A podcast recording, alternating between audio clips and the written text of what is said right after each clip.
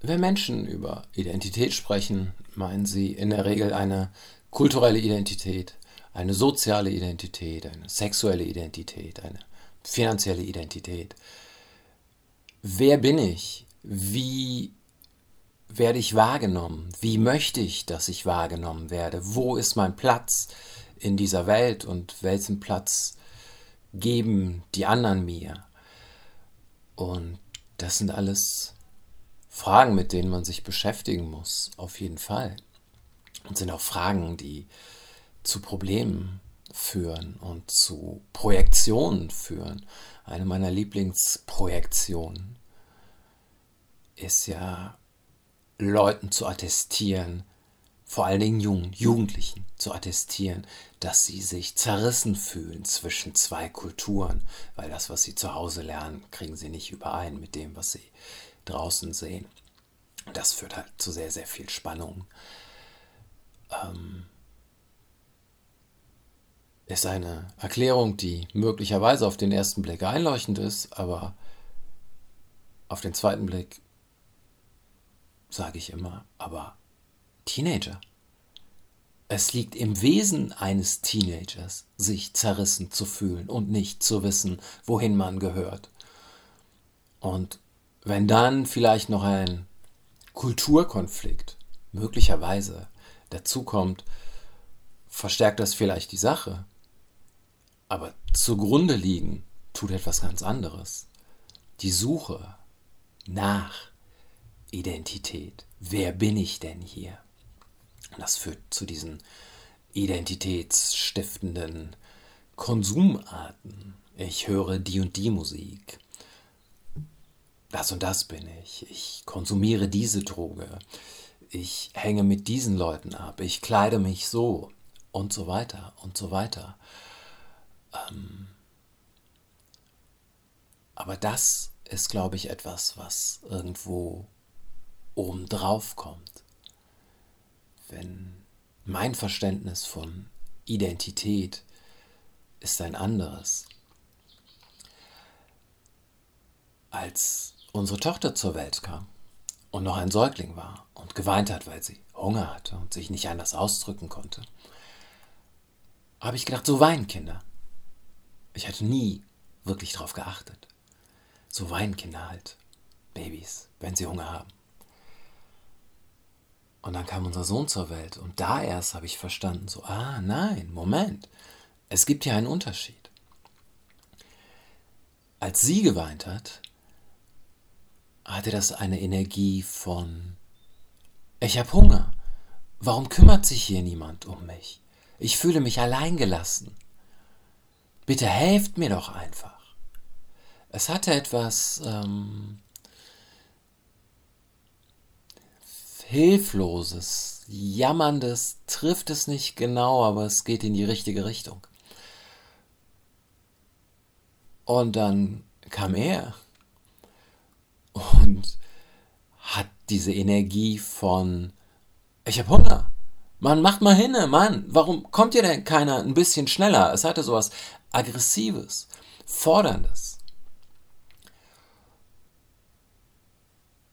Das ist die Art, wie ich es wahrgenommen habe. Man mag jetzt sagen, Selim, aber das interpretierst du da nur rein. So nehme ich die Dinge wahr.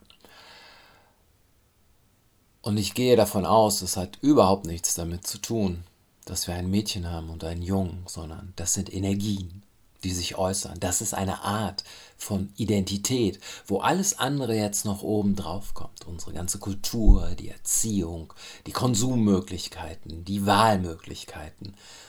Aber die Frage, die mich immer mehr beschäftigt hat, als wie werde ich in der Welt wahrgenommen und wie möchte ich, dass die Welt mich wahrnimmt, ist, wie nehme ich mich selber wahr?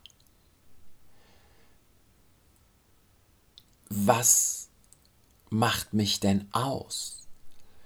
Und mich macht ja nicht etwas aus, was diese meisten Konzepte, kulturell, sozial, sexuell, egal, sind ja Gruppenkonzepte. Das trifft ja auf eine Vielzahl von Menschen zu. Aber Identität ist ja etwas Individuelles. Etwas sehr Individuelles. Wo Schichten eben einfach noch obendrauf kommen. Aber die Frage zum Beispiel für mich ist, warum zieht es mich nach Freiheit? Was ist das eigentlich in mir? Warum bin ich denn eigentlich nicht da? Warum strebe ich denn immer? Warum scheint das ein Wert für mich zu sein? Ist ein Wert für mich, den ich erstrebenswert finde, aber zu dem ich nicht gelange oder noch nicht gelangt bin? Warum gibt es denn diese Situationen, in denen ich arrogant bin und nicht willens auf Augenhöhe mit Leuten zu kommunizieren? Warum bin ich denn beleidigt? Warum kommt denn jemand zu spät? Warum reagiert denn jemand? So, das sind ja Sachen, die man in sich irgendwie wahrnimmt. Und es ist nicht mehr, wie die Welt mich wahrnimmt. Die Welt mag mich wahrnehmen als, ja, okay, ist halt arrogant. Aber so nehme ich mich ja tatsächlich auch selber wahr. Während wenn jemand mich aufgrund meiner Herkunft, meines Namens, meines Sowiesos, keine Ahnung, meines Aussehens, meines Körpers, meiner Frisur irgendwie wahrnimmt, das hat nicht so viel mit mir zu tun. Ja, das passiert und ja, ich nehme Menschen auch so wahr, aber das ist nicht das, was einen ausmacht. Warum rede ich denn gerne? Warum sitze ich gerne vor Menschen und lese vor und erzähle dabei? Das sind Dinge, die für mich Identität sind. Warum sind denn meine Vorlieben so gelagert? Und es gibt einen feinen Unterschied zwischen ich kaufe die und die Hosen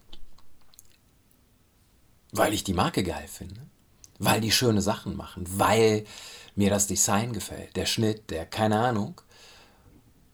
Und das hier entspricht meinen Vorlieben, meinen Energien, meinen Veranlagungen. Dass das jetzt zufällig diese Marke ist. Ja, dass ich mich jetzt auf diese Marke eingeschossen habe? Nein. Das hat mit meiner Identität am Ende nichts zu tun.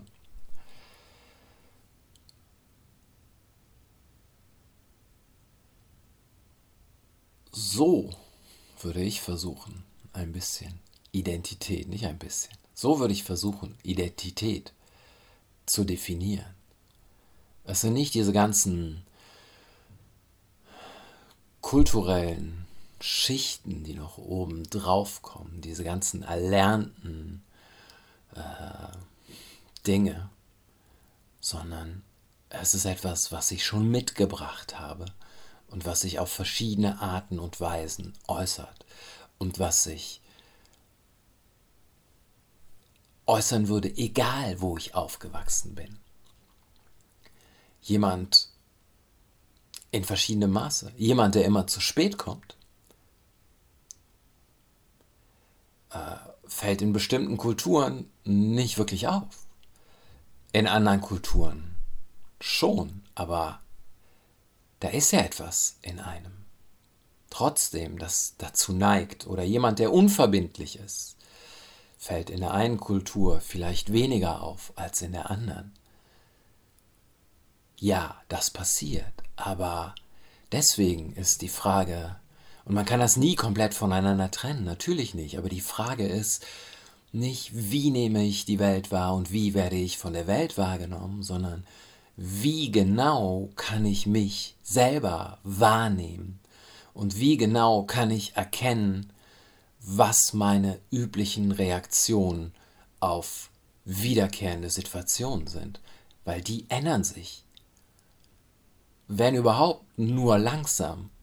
Und man muss da Arbeit reinstecken. Man hat in der Regel eine Standardreaktion auf Standard oder auf wiederkehrende Situationen. Und man kann die zwei, drei, viermal unterdrücken, aber sie kommt wieder.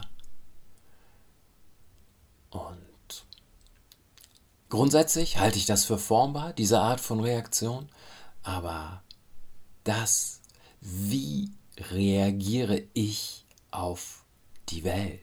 Wie nehme ich meine eigenen Reaktionen wahr? Das ist der Teil an der Identitätsfrage, der einzige Teil an der Identitätsfrage, der mich wirklich interessiert.